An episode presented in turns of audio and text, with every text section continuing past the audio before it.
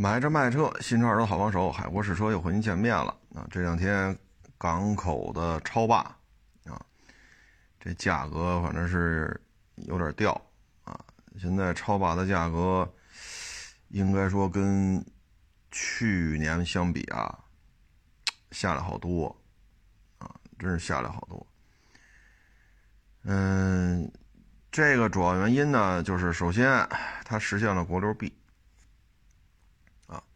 当然了，这个能不能上北京牌，现在有说是有一部分能上啊，有一部分不能上啊。嗯，这批车现在低配的就五十多啊，这就是五十多。这种价位往这一摆的话呢，对于二手车啊，包括其他一些带大量硬派越野车，都是一个影响。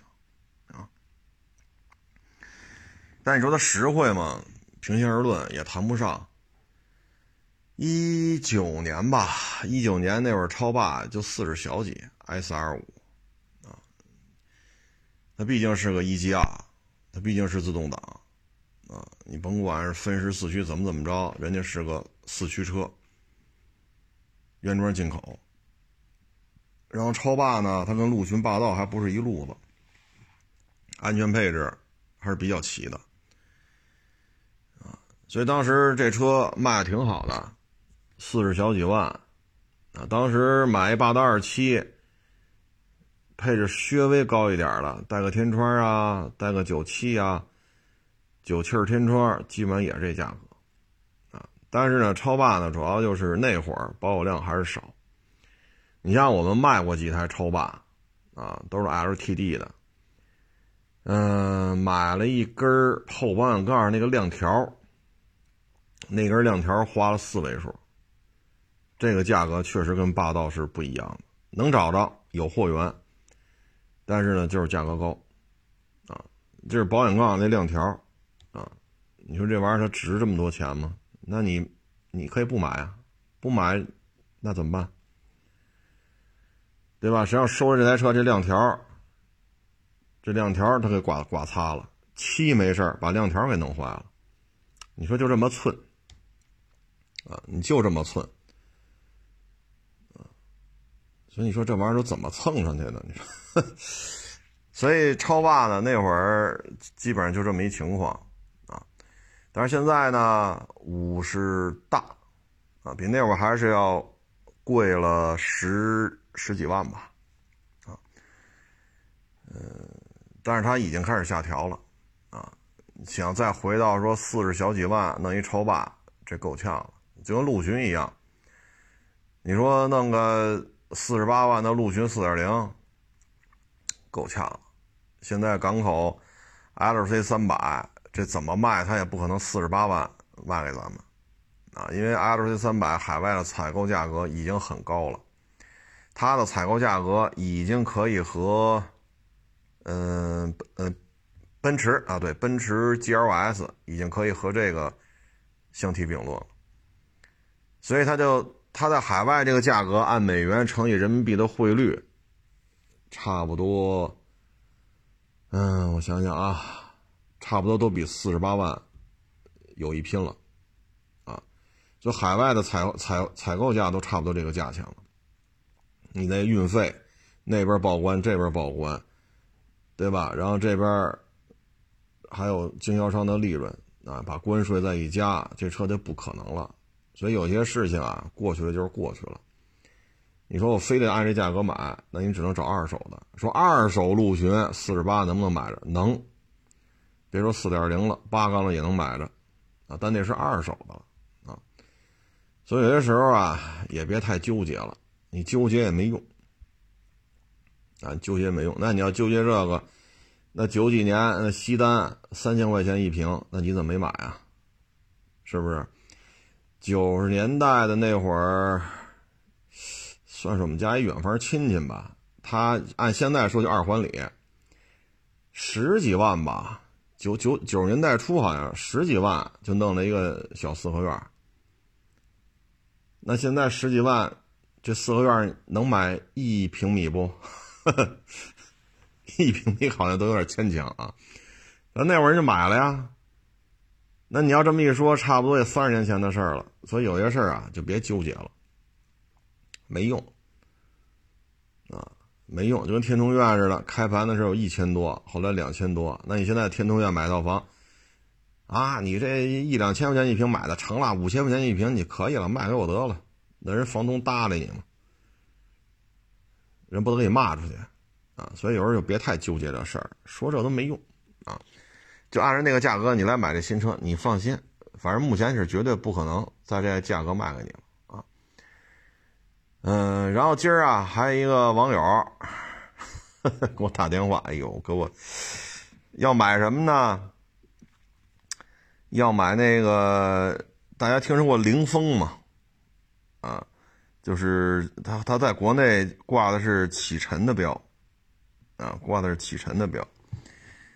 嗯，挂的启辰呢，这个车反正其实就是日产的林风啊，但是确实卖的不太好啊，卖的卖的卖的不是太好啊。这个车呢，停产，应该是停产有些日子了。这车啊，你要是买这种车的话，嗯，我个人觉得啊。不是太合适，啊，为什么呢？这个它国产它挂启辰标之后叫晨风，好像是，啊，然后这车呢停产了得有些年头了，啊，至少至少也得四五年以上了，所以这些电动车吧，车龄偏大，啊，车龄偏大，当年呢卖的挺老贵的。但是现在呢，种种原因吧，啊，挂了启辰标之后，咱们这边不太认，啊，不太认，所以存世量很少，啊，所以您说您非要买这车吧，我们觉着不太划算，啊，首先呢，就这车停产的时间有些年头了，大家知道电动汽车车龄越大越不值钱，啊，它是直线下滑的。啊，主要就是电池的充电次数它是有限制的，你不是说无休止的可以去充电，啊，或者说保你充十亿次，那充到死这电池得用，它不现在做不到，啊，再一个呢，续航里程是有衰减的，那这车呢，基本上一五年、一六年就淡出市场了，它没叫凌风，它叫晨风，挂的是启辰标，当年卖二十多万。啊，当年卖二十多万，啊，这车续航里程吧还特别短，啊，所以当时卖不动也是有原因的，续航里程不是一般的短，啊，嗯，所以咱现在买这个，我觉得是不是有点给人家，呃，怎么说呢？当年的续航里程记得是一百七八。啊，新车这个续航里程就没法看了。现在市售的电动汽车，哪怕你算这二十多万，哪怕十万块钱，如果这次没涨价之前，十万块钱差不多就能买到四百公里的电动汽车，就自主品牌的啊。这涨价之后可能够呛了。所以呢，续航里程很短，然后你车龄又在这摆着，车龄长，至少至少是一六年、一七年就没有了。就到现在五年六年，六年七年就这么一个车龄啊，然后有没有衰减？原来就说一百七八，如果你要衰减了，这车就一百一百多点一百十来公里。然后这车呢，存世量也特别少，你怎么去解决零配件的问题？你说电池没坏开呗？你说的没错，动力电池、电机、能量回收管控这都没问题，开呗。灯啊、杠啊这些东西跟别的车不能通用啊，它没有那么大的保有量，这车存世量极其的稀有啊，所以你买一个新车只能跑一百七八，然后车龄新也得五年开外，存世量极其的稀有，一旦发生剐蹭，零配件都不知道上哪去弄去，你说买它干什么呀？啊，所以这不他还给我打电话呢。我说这是不是谁推荐你买的？我这我说这人是不是跟你有点仇啊？啊他一听就乐了啊！我说你有这你有这功夫，你买它，你还不如说买个十万八万，哎，当然现在够呛，涨就是买个十一二万的，是不是差不多也能跑到四百公里？或者说你买这些车，说能跑四百公里的，啊，买个一年左右的，还在质保期，车龄啊公里数都不大的，啊，那可能他新车十二，那现在开个一年多，那可能就卖你九万。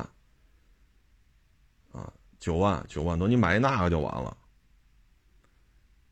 啊，是八万多九万多无所谓了啊，咱也不限定品牌了，就别买这种老外对这车也没有信心，自主品牌也没把它弄好，停产多年，存世量稀有，什么零配件都得上海外去订去，何必呢？而且新车才跑一百七八，而且还是厂标。你这么多年过，这车充满电还能跑一百吗？你要占一标，你开回家去，小区你说不收停车费吗？交强险你得上吧，停车费你得交吧，指标得占一个吧。弄个一百公里就不错了，你何必呢？这这现在气温二十度，那你冬天怎么办呀？说现在还能跑一百，那你冬天呢？说北京没那么冷，零下十度总有吧？是不是？那零下十度的时候你怎么办？这车还剩多少？啊，所以我也不知道这都是怎么想的，就认准这个，他叫不叫零？叫陈峰。我电话我就跟他说，我说这不是这是不是跟你有过节的人给你推荐的买这车呀？反正咱说话也直啊，咱要这么说肯定也招人不爱听啊。但事实就是这样。电动车还要买老的不买新的，对吗？咱这不是说买陆巡，说现在五七人家买不着了，那咱只能买个老点的。这这电动车跟买陆巡五七不是一概念，这满不是一回事儿。这个，尤其像这种，啊，存世量极其稀有。当时这车是针对北美市场推出的。你在十年前、十几年前，一百七八的续航里程就挺好的，那现在可不是了。现在你看市面上这些二十多万售价的电动汽车，很多都能跑到六百，甚至还能跑得更远，六百多、七百。就说它虚标吧，那怎么着，充满电实实打实的跑也能跑个三四百吧？那咱这标才标一百七八，你也不能充满电好能跑四五百。这也不现实，所以我劝各位，买电动汽车，你要买二手的，一定要注意车龄，车龄太长，这车的电瓶肯定是有衰减的。这种东西的衰减跟汽油机的衰减不是一概念，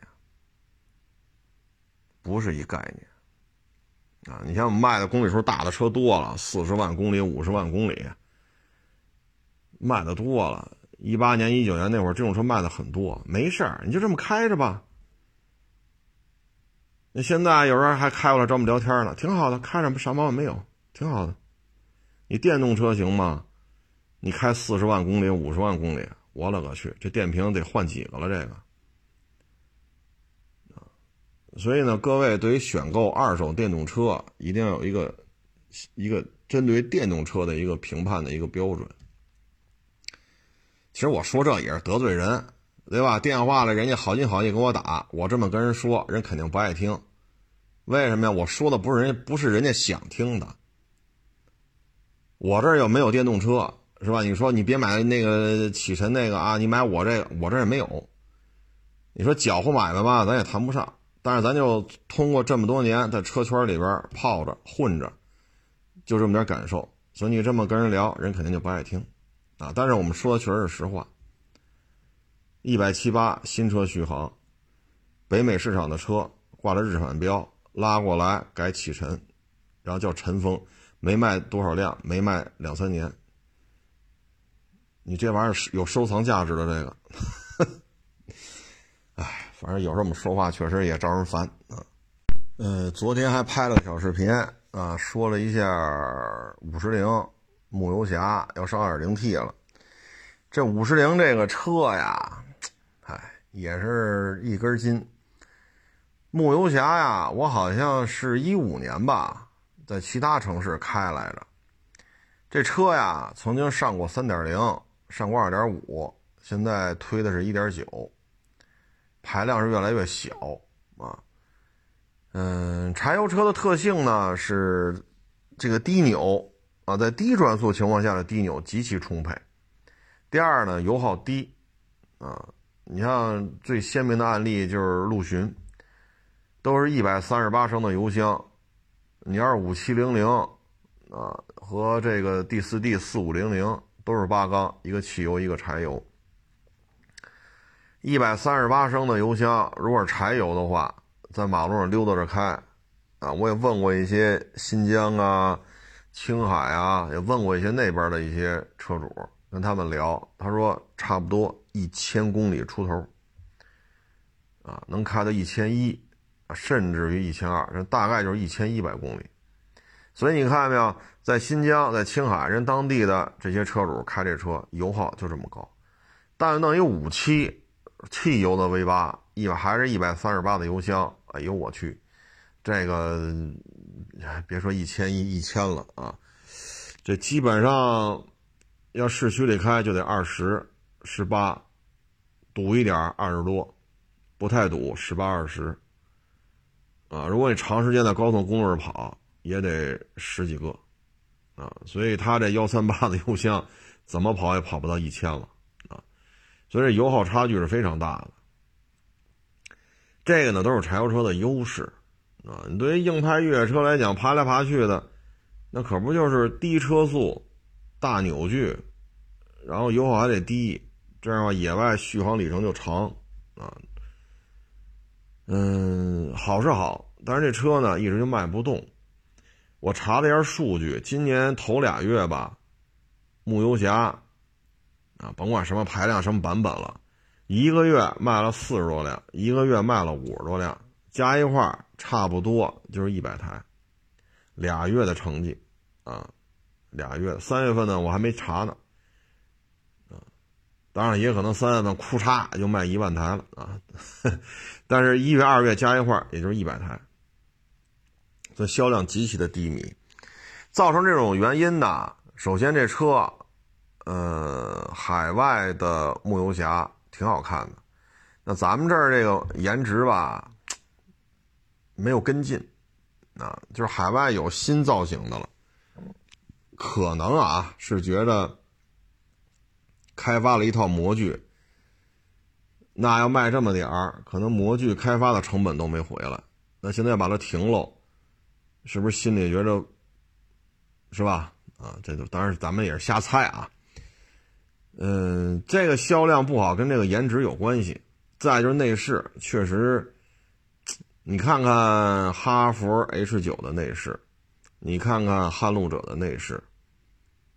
啊你再看看坦克五百的内饰，你看这车的内饰已经可以了。但是你再看这个牧游侠，确实啊，要搁在十年前、十二年前，这内饰还行；要放在二零二二年，咱这差点意思啊。内饰你说作为大连屏啊，你中控台放一大号的液晶屏啊，什么 ACC 呀。车道保持啊，啊，主动刹车呀，烫定动定啊，烫转啊，记忆呀，无线充电呀，是不是这些东西咱都得怼上吧？那屏得大点吧？你是大连屏横着的，还是中控台单独弄一大屏？那现在看牧游侠这方面确实内饰呢不够 fashion。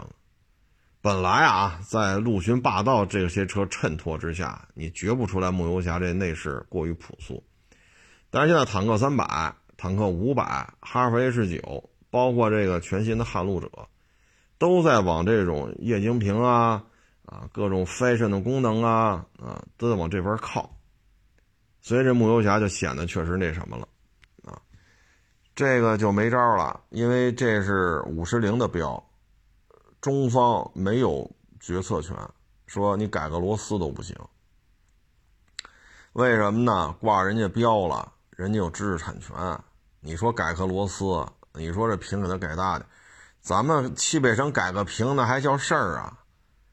那不就是分分钟的事儿吗？任何一个汽配城都能都能给你改什么这种大液晶屏，裤衩往上一怼，这不叫事儿，没有技术难度。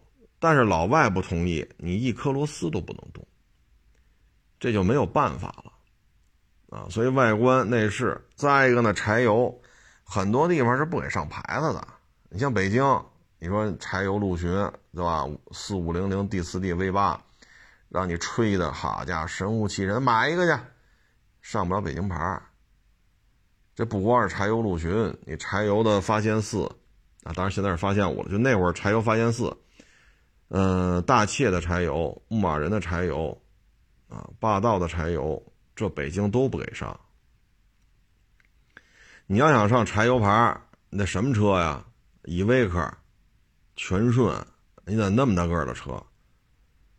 所以呢，很多地区这车它没法弄，啊。再一个，现在呢，可能因为要达到这种更高的排放标准，这车呢还得背尿素。很多时候觉得不是太方便，啊，实际使用过程当中吧，夏天还好，你冬天怎么办呢？说零下二十度、零下三十度、零下四十度，这柴油车它就会出现一些不适应的地方。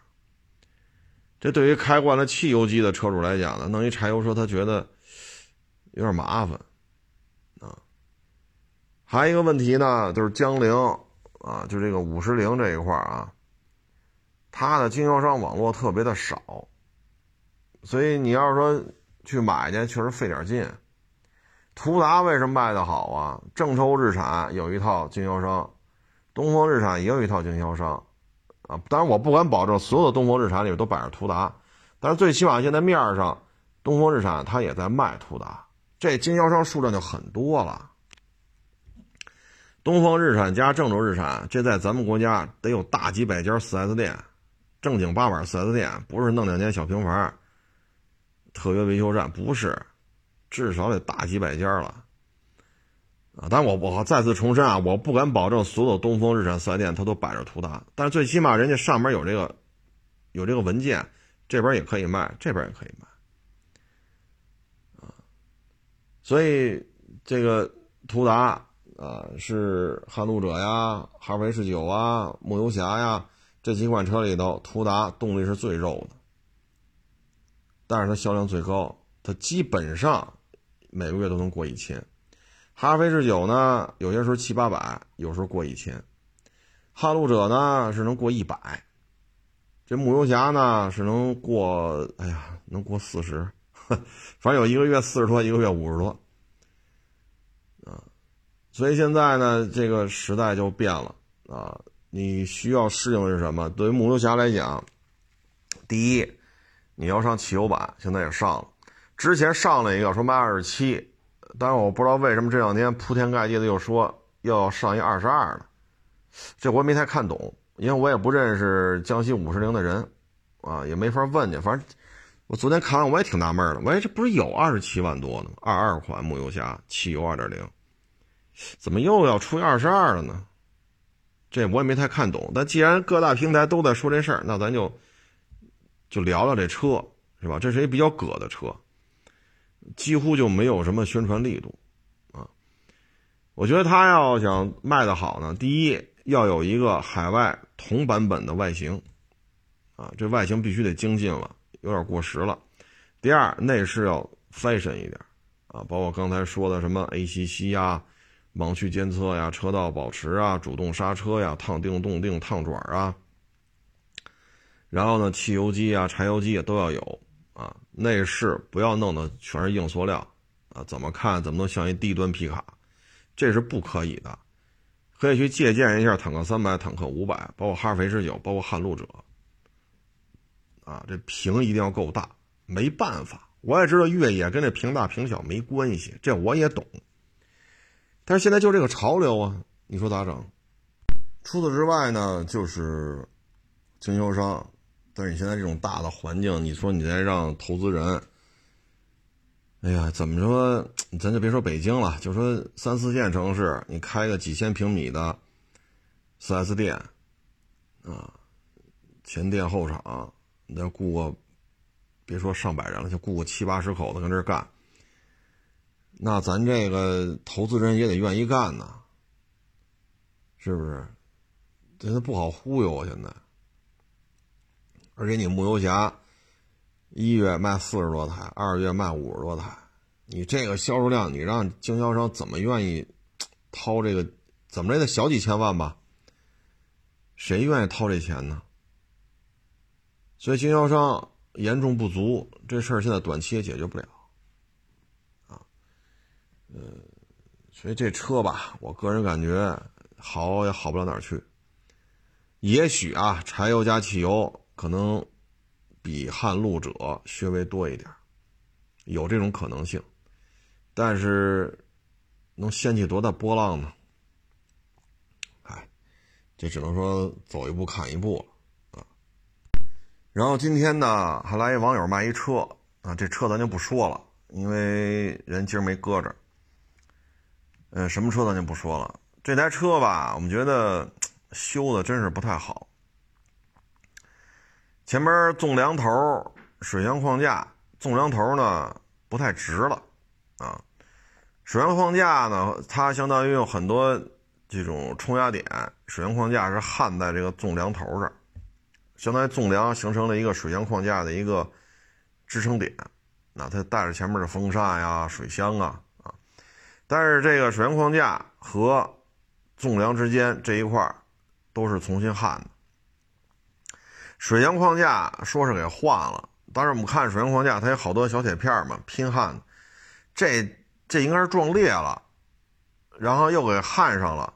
然后再重新装回去，因为新的水箱框架不可能是这样啊，就感觉水箱框架各个，哎呀，各个焊点都是重新又拿锤子砸了砸，又焊上了，所以车头啊就可以定性为事故车了，因为纵梁头不直，撞歪了啊。这水箱框架这个放一边啊，就是纵梁不太直，这本身它这就是事故车了。然后呢，我就看这车，我以为后备箱盖没关呢。后来我看半天，这后备箱盖是关好了的。我说这后边这肯定出过事儿啊。然后一检查，后尾板切割，就是打开后备箱盖嘛，它它它不有一个平台嘛，开口嘛，水平这一面，就是就是挨着后备箱地板这一块啊，两端不是往上折吗？两端就往上折啊。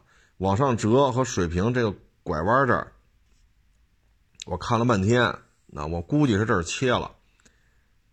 然后呢，我说那咱看一下吧，咱就别多给人拆了啊。我就拆了这一下，你看，果不其然，一打开里边就是焊点。我说咱别多拆，因为怕人不卖给我们，别弄得太厉害了。我一拆，你看焊点就在这儿。啊就拆了这几公分，这几公分里就是这个切割，切割之后的焊点，啊，然后再趴地下看后尾板是新的，然后把这个备胎坑们再一看，确实趴地下看的和备胎坑里边的是一样的，后尾板切割，而且切到了后备箱开口这儿，它呢后备箱这盖儿还挺好的。但是为什么翘着呢？因为后部有一个比较大的一个追尾，导致切割切了这么多。后背就是后后半截儿这台车车壳是有形变，有形变之后呢，但是后备箱盖儿又没撞着，所以呢，后半截儿车壳的参数变了，但是压这盖儿还是他妈原车参数了。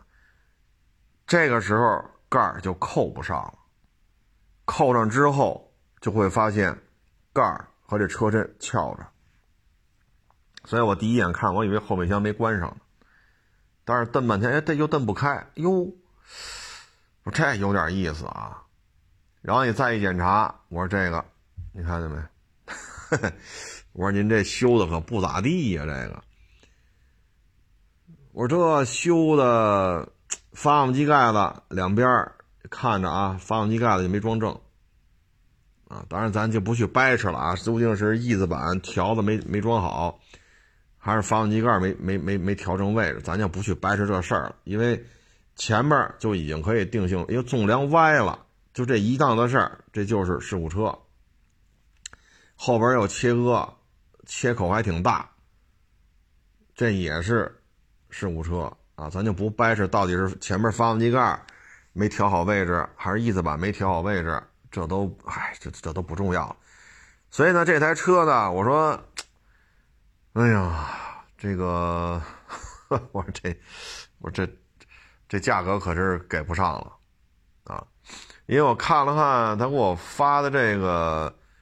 微信来之前说一下，就是有剐蹭，啊，就是有剐蹭，俩门喷漆吧，是怎么着的？但是来了一看，我说这可这可不是俩门有剐蹭喷漆了，这个，我说这，我这要是就剐蹭，那那对于这车来讲，那就那就不叫事儿了，啊，我说您这前面后边单独看都是事故车。这个呢，就属于修的不太好，啊，修的真是不太好。嗯，这车反正，我说你最起码把这盖儿你给弄利索了呀，是不是？你这盖儿前前面盖儿后边盖儿都没弄利索，所以这台车撞的就比较厉害了，啊，我这个，唉。本来微信里说这价格行，能差不多能要，但是开过来之后，他这不是说剐蹭多，呃，有两门喷漆，哎，还是怎么说来着？我忘了，反正就是有俩门有事儿。但来了一看，这就不是门的事儿了。这个，啊，我说这个按照您微信里这价格，我说现在这可受不了了。这个 微信说的和现在看的这个，这差距有点大啊，嗯。就就就这么一情况，就跟各位做一个分享，就是您车撞啊，这咱没办法，啊，咱不撞别人，别人撞咱们，是不是？咱没办法啊。那撞了之后呢，修的时候你得瞧清楚了，不要说修好了开走吧，那你就开走，这可不能这么看，啊，你看这台车，它俩盖都没装正，啊，我说这都不用上漆膜仪了。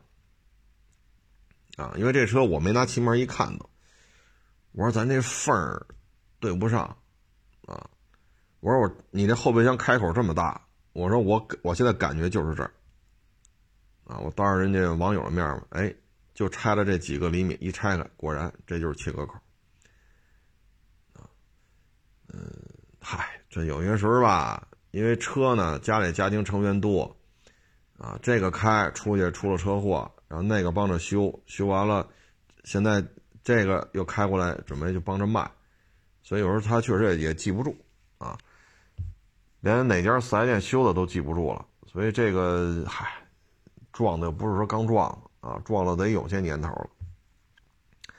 就大概这么一情况吧。就各位去四 S 店去，呃，去去修的时候，尤其是撞的比较厉害的时候，我个人建议啊。能不切割就别切割，啊，这我个人建议。前两天吧，还有一个做二手房的一网友给我发微信，他那台车呢，后杠拐角这儿那杠皮子进去了，啊，上面呢有一个反光板，红色的反光板，问我怎么办，我说修。然后他说：“那我这反光板裂了呀？”嘿，家伙。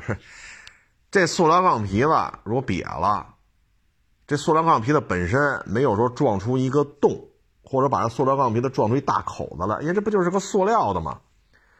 它只要是是完整的，没有出现破损，说有个洞啊、切个口啊，或者给撞裂了呀，它只是瘪了，是可以做出来的。做出来之后呢，我看他那照片，这杠皮子上面没有太多掉漆的地方。你都可以不喷，都可以不去喷漆了。至于说拐角这儿有一个红色的反光板，这反光板也就，嗯，我们以手机为例啊，差不多有手机一半这么大一个细长条，你买个反光板不就完了吗？再说反光板也只是裂了，也没说撞碎了，啊，所以就不用换钢皮子，也不要喷漆，把它做出来就完了。这不是什么太复杂的问题，啊，就不要说换一杠皮子啊，然后或者怎么怎么着，就犯不上啊，因为就是杠皮子瘪一坑。后来我也跟他说了说，我说你别折腾了啊，不就是一瘪一坑吗？塑料的能做出来啊。然后还有网友问，哎呀，买了一个什么跑车啊，挺老贵的。后来呢，打开机盖子，就发现这大灯啊，这固定螺丝有拧动痕迹。哎呦，这就不行了啊！哎呀，我他给我发照片，我给他画了三个红圆圈。我说你看啊，金属的这几个冲压点，就大灯周围这几个金属冲压点，这些螺丝都没有拆装痕迹，不就大灯这个固定螺丝吗？这事儿啊。因为大灯它牵扯一个调啊，那调大灯，比如你上牌子大灯，这个光不对，那就是调大灯。但是你这个框架、翼子板、大灯底座这些东西，这些这几处啊都没有拧动痕迹，只是大灯本身的调节螺丝有拧动，这个不叫事儿，不叫事儿啊。我也跟他说了，我说你不行，再开回四 S 店去，就找你这车。啊，你甭管什么排量、什么配置、什么颜色，你甭管，只要是这车就行。打开机来，你看，是不是大灯都是这样？就跟那汉兰达似的，汉兰达车门合页，四个螺丝一个合页，上合页、下合页八个螺丝，它就老有四个螺丝喷漆，四个螺丝不喷漆，四个不喷漆的螺丝它就是有拧动痕迹。汉兰达就这样。那你这个钉在门上的这一个合页啊，四个螺丝钉在门上这俩，两个合页就是四个，这四个在门框上的它就是喷了漆了，在门上的这就是没喷漆。那你不能说这汉兰达都有拆装啊？汉兰达就这么设计的，你说我们怎么跟你说？这它它就是这样啊，所以不要说一看这螺丝有拧动痕迹就不行了。哎呀，这夜不能寐了呀。看多少光盘都睡不着觉了，你你犯不上这样，犯不上，啊，这只能是多多多接触。但是你要不是干这行的，你像我们天天看天天看，想不看都不行。你又不是干这行的，那你更犯不上说好家伙哗哗掉头发，一宿一宿不睡觉，犯不上。你就去那四 S 店，或者去另外一个这个品牌的四 S 店。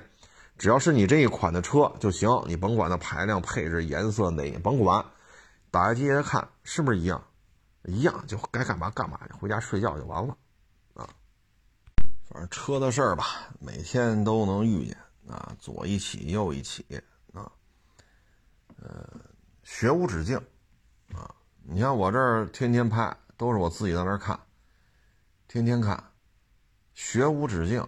这跟唱京戏的不是这么说吗？说三天不练自己知道，七天不练同行知道，啊，你一个月不练你就上不了台了，底下观众全听出来了。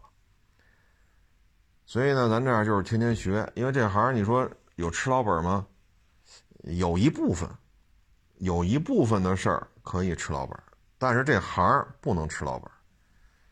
车怎么撞的，它不一样。怎么修的也不一样，所以呢，经验是重要，但是也得加强学习啊，也不能脱节啊。所以就是不是嘛？你看今天这一期啊，东一个西一个，那就聊了这么多车的这些事儿。嗯，昨天看了看网上的这些报道，哎呀，看完之后我是挺震惊的啊。现在呢？就出现了一种舆论，这种舆论啥意思呢？看完之后我都觉得不可思议。说什么呢？说中医是封建残余、宗教迷信，啊，说中医就等于跳大神了。我勒个去！我这都哪挨哪儿？这个，这怎么？我说这中医院宽街中医，这这我也去过有得有多少次啊？给家里人带着去看病嘛，每每每个这都治好了呀，没有一个说跳大神给治好的呀。有的是开了方子吃中药，哎，治好了；有的是扎针灸，扎好了。啊，我说这哪个是跳大神啊？这成什么了？这个？这自打要引进这个漂亮国的神药，你发现没有？就突然一下就开始说中医是垃圾。我说咱们说咱们有什么身份啊？说咱学医的这个那，这不挺好吗？但是您不能说因为您这个拿了人家的什么资助啊，什么拿了人家的捐款，就就开始这么聊了。我说这就没意思了。我说我这家里人看病去宽街中医也去了，具体多少趟我也想不起来了啊，因为这也一晃也都是十多年前的事儿，但是没少去。啊，张自忠路地铁站出来，顺着平安大街往这边走，走俩路口就是宽街中医。你说这么我们家人病给治好的，哪个是跳大神给治好的？人家不他妈该号脉号脉，该检查检查，开药方子。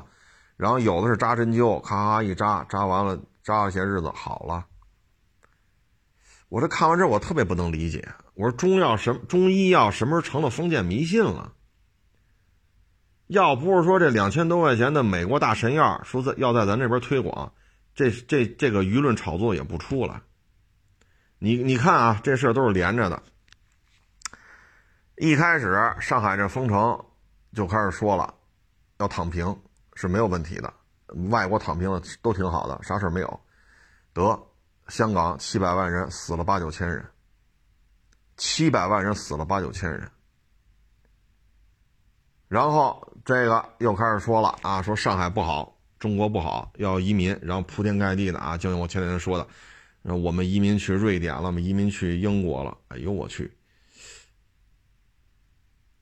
这玩意儿，你说成规模的在这在这写这些东西，包括前两天咱也说了，好家伙，一家子好几口，瑞典一小城市八千人，那雪一下半米多一米厚，哎呦我去，弄一加油站，拢共八千多人，还俩加油站，你们只是其中一家，你说您您这生活，那肯定是饿不着，是吧？但是咱们真到了说只能去几千人的这种小城镇生活吗？说超过一万人都不行。没到这份儿上吧，然后上海这不好，各种啊就铺天盖地，我们要移民，我们要去自由的地方，我们要去民主的地方。哎呦我去，我说你就去，咱不拦着，对吧？你赶紧去，移民美国比移民中国省事儿，简单啊。然后现在神药来了，就铺天盖地的妖魔化中医，我说咱真犯不上，真犯不上这样。中医有解决不了的问题，西医也有解决不了的问题，互相帮助，互相的这种协作，这才是发展的之根本。发展之根本，啊，保障人民群众的这个身体健康，让人民群众的这种相关东西吧，能够更好一点啊。哎呀，真的是，真是，亡我之心不死啊。啊，真是一波带一波的，啊，这怎么说好啊？啊，包括之前也是铺天盖地的说车臣的部队上去不打仗，就是当网红去了，拍点小照片就就跑回车臣去了，说的有鼻子有眼的。那最后一看呢，马里乌波尔什么的这些战斗，不就是车臣的这帮人在这打吗？所以呢，国内的这个微博也好，短视频也好。实际上，现在我们会发现，跟咱们不是一条心的这种人特别多，啊，有些呢一看 IP 地址，嗯，台湾呐，San Francisco 啊，啊，这他能理解，是吧？不是一个地区嘛，啊，尤其是台湾一直闹，啊，但是该收得收，啊，该收的肯定收回来，但是现在呢，我们就特别不能理解。就是中医药什么时候成封建迷信了？中医药什么时候成了封建残余了？啊，你包括这推拿按摩、骨科、正骨，啊，双桥那正骨，宽街这中医，包括原来说的是是叫刘贺吧，那老爷子，我不知道现在这老爷子还在不在了。那给我们家里人做针灸嘛，那都十这一晃十好几年前了，那会儿就白发苍苍了。人家也没弄宗教什么宗教迷信呢，对吧？你西医治不好，那只能上这儿来，这儿的人家啪啪啪一扎好了，扎了几个月呀，没多长时间好了，也没花多少钱呢。所以有时候我觉得你，唉，各有各的利弊，啊，各有各的利弊，应该是互相协作，叫中西医结合嘛。但现在这种声浪让我觉得这就不合适了，还解散中医研讨会，这这还是一帮中国人在这干。说白了啊，咱要说句比较直白的话，做医药行业的，做中医的。和做西医的这个，你看来我这儿买车的，一说买房子一千多万，说买就买了。一问他干什么的？给西医这条线儿送各种这个，哎，我也不能说那么细，我一说大家就明白了啊，大家就明白了。因为做中医的普遍就就差点意思啊，因为就没有这么高的利益在里面。你说你扎针灸，你收人多少钱？几十块钱。白发苍苍。后来一聊，他说我这个啊不缺钱，我在日本呀。他当时在日本还是还有其他，至少在日本吧，我记不太清楚了。他那边开过中医馆，啊，给人当地的这些啊有头有脸的人做针灸治疗，治了很多病。所以他说那老爷子说我不我不差钱。我在日本还是还他在欧洲开没开我也我记不清楚了，但是至少在日本开过。我在日本挣的钱多了，西医治不了，我针灸能解决。日本的这些有头有脸的，那那都得求着我。我不缺钱，那我现在之所以回来，还回到国内，就是觉得落叶归根。啊，我还想给自己的国家，给中国人。啊再看看病，也没多少钱，啊！但是这真是解决了很多人的痛苦。你现在一评价，好家伙，宗教残余、封建迷信，我勒个去！哎，真是，我真是理解不了啊！你说这成什么了？这个，哎，包括有些网友一来也一聊也是，这小时候不都是看中医吗？啊这这怎么就成这样了？这我咱就这么说啊，如果没有巨大的经济利益在这里边支撑，会有人这么往死了挤兑这些中医吗？你背后没有这些，现在都网上已经摘的很明白了，你背后没有这种错综复杂的股权投资啊、捐款呀，谁控股谁，谁控股谁，谁控股谁，没有这些东，我就不具体说人了啊，会有这么多。反正大家看啊，往前倒，从乌克兰、俄罗斯开打到现在，这都是一系列的，而这里边有非常鲜明的特点：支持乌克兰、支持躺平、支持中医是宗教迷信，这三个观点他们是保持一致的。也就是说，这是一拨人。你说乌克兰、俄罗斯好，那咱就放弃放一边，那是。别的国家的事打着呢，现在还在打，咱就说躺平。香港七百万人死了八九千人，那要上海两千五百万，那差不多就是翻三番三番三番三点五倍吧，那得死多少人？八九千人乘以三点五，得死多少人？照着两万多三万人去死，谁家了？你谁愿意自己爹妈死？你报个名。是不是犯不上这样？巨大的利益，反正你发现这就是一拨人，包括支持躺平的，说中国不好，要求移民的，要自由，要民主，要这要那个，然后中医是垃圾，是宗教迷信，支持乌克兰的，坚决支持美国和给乌克兰武器打俄罗斯，这都是一拨人。咱就不说别的了，反正我还是这观点。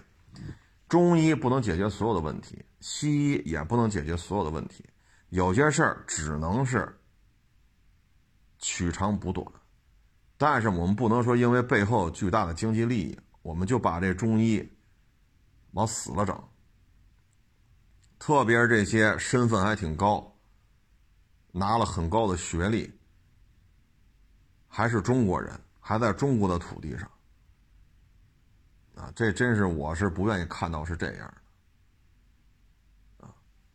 大家可以上网搜一下，咱们这儿很多中医的一些大夫学针灸啊，啊，或者学一些推拿按摩呀，出国那真是在海外的地位相当高。相当高，啊，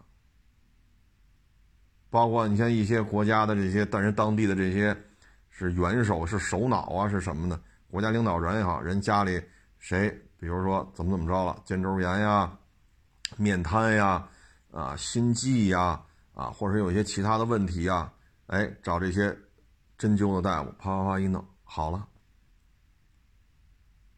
好了，这样这样这样事这样的事情很多。治好了之后，哎呦，这一下就传开了。人家这个国家这些所谓的上流社会啊，高官呀什么的，富商人家里这些都找来了。啊，一开始可能办个执照啊什么都比较费劲。好家伙，这一传开了，这不用你管了。啊，多大点？这不行，你扩大点。啊，一百平米太小了，您这水平一百平，再给他批点地。给他办照，啊，当地你们这所在这哪一片啊？咱这边叫街街道居委会啊，什么该关照关照，确实治好病了，针灸啪啪啪一扎好了。这种事情很多，就这些事情，我个人这个理解不了，这叫封封建迷信宗教活动，我是理解不了，啊，所以大家呢，就是希望大家保持一颗冷静的心。啊现在的形势就是这样，很较劲。在咱们国内的社交媒体上兴风作浪，兴风作浪。那我们应该怎么样呢？按照他们的想法，我们应该躺平，我们不应该防疫，死就死吧，全用美国药，不要把中医取缔，对吧？就让台湾独立吧，不要搞太空战了。都交给美国吧。我们发现现在，就是这所谓的公知，其实对于美国羡慕的不得了。美国说什么都是对的，怕美、崇美、贵美，基本上就是这种观点。我们不搞核武器，是不是美国就不制裁我们了？美国为什么老制裁我们呀？我们把北斗放弃了吧？我们把太空站放弃了吧？我们不要搞航母了，美国人就不制裁我们了。我们不要搞防疫了。美国死一百万人，你看美国经济不是挺好的吗？那我们死也就死了呗。经济只要美国不制裁我，我们经济不就好了吗？脑子里老是这点账。这这这这，反正我们最近看就这种，真是我是真没想到啊！中医在他们嘴里都成了宗教活动了，什么封建残余？哎呦我老天！那您就别用中国字了，中国字还象形文字了，干脆以后您就就您就说您那字母得了，您别说中文了，中文是象形文字，这这这不高大上啊，美国人不用啊，你也说英语得了，别别别别说中文了，你吃饭你也别用筷子了，啊，这都是中国老祖宗留下来的象形文字、筷子、中医，以后你也别过春节了。这都是老祖宗留下来的，啊，真是没想到，啊，这个我相信啊，上海这场疫情早晚能控制住。现在不已经从两万多变成一万多了吗？咱们这个孙春兰副总理也一直在上海，也是七十岁的老人了，啊，不容易，不容易。这两年多了，哪有疫情去哪儿？你包括一月底、二月初，二零年。咱这个孙春兰这副总理直接去武汉，啊，哪有疫情去哪儿？你说七十岁一个老人家不容易，啊，我相信举国之力在支援，啊，上海这肯定是能结束的。也希望这件事情吧，我相信啊，以现在大家对于网络上这些这个那个吧，应该也会有自己的判断力，啊，不会再说。是吧？哎，说点什么好呢？啊，不怕穷，不怕富，啊，就怕有买办。这刚到哪儿啊？这这这就跳出来就这个那个了，这真是没想到。啊，哎，行了，这不多聊了。啊，谢谢大家支持，谢谢捧场，欢迎关注我新浪微博“海阔试车手”。